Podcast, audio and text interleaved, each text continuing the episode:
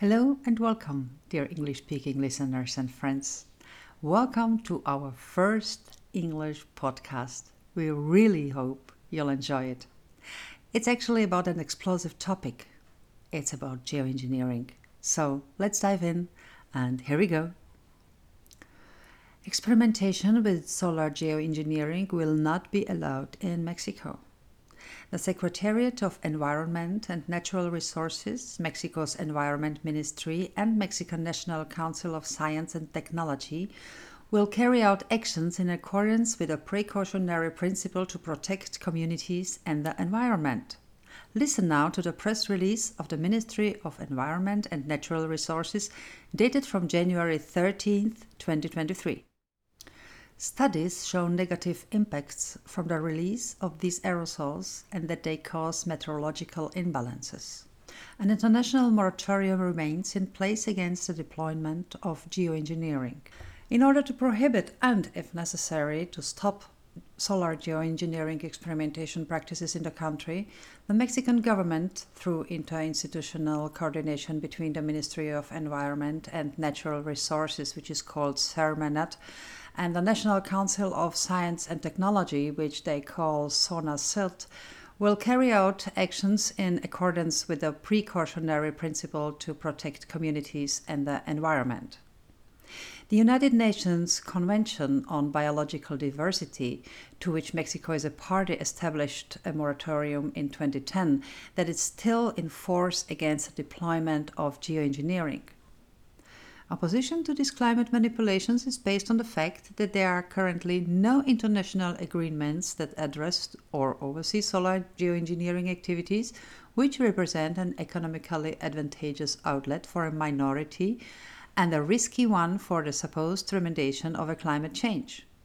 Therefore, SERMANAT will implement a strategy to prohibit these practices within the national territory, which will serve to strengthen and first references at the global level. Under the precautionary principle and the basis established in the Montreal Protocol, which promotes the protection of the ozone layer and the fight against climate change, any large scale practice with solar geoengineering in its territory will be stopped, which are presumed to be large scale technologies, but they are still under development. CONACYT will coordinate with experts to review existing rigorous scientific research to expose the serious risk that solar geoengineering practices to pose to the environment, people, and their community environments.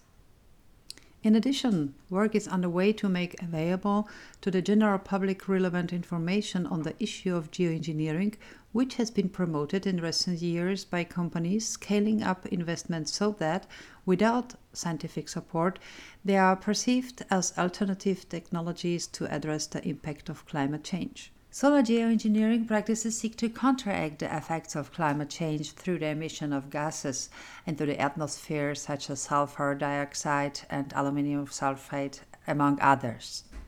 This process induces the reflection of the sun rays back into space, thus preventing a rise in temperature in a specific geographical area.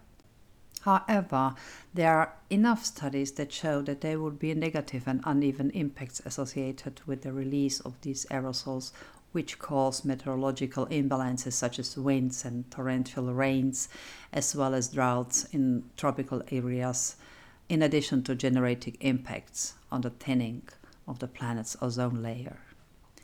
Recently, in the state of Baja California Sur, the startup Make Sunsets conducted technical experiments of this type, launching weather balloons with sulfur dioxide without prior warning and without the consent of the Mexican government and the surrounding communities. In its blog on the Make Sunsets website, the company states that it does not know the results of the experiment as the balloons were not monitored or recovered the government of Mexico reiterates its unavoidable commitment to the protection and well being of the population from practices that generate risk to human and environmental safety, working in a coordinated, rigorous, and responsible manner for the well being of the people of Mexico. Isn't it a model? It is. It absolutely is. This is the model for the whole world. Well, this is all for now. Did you enjoy our podcast? If so, please subscribe and please share. All the best for you and cheer up. Everything will be fine.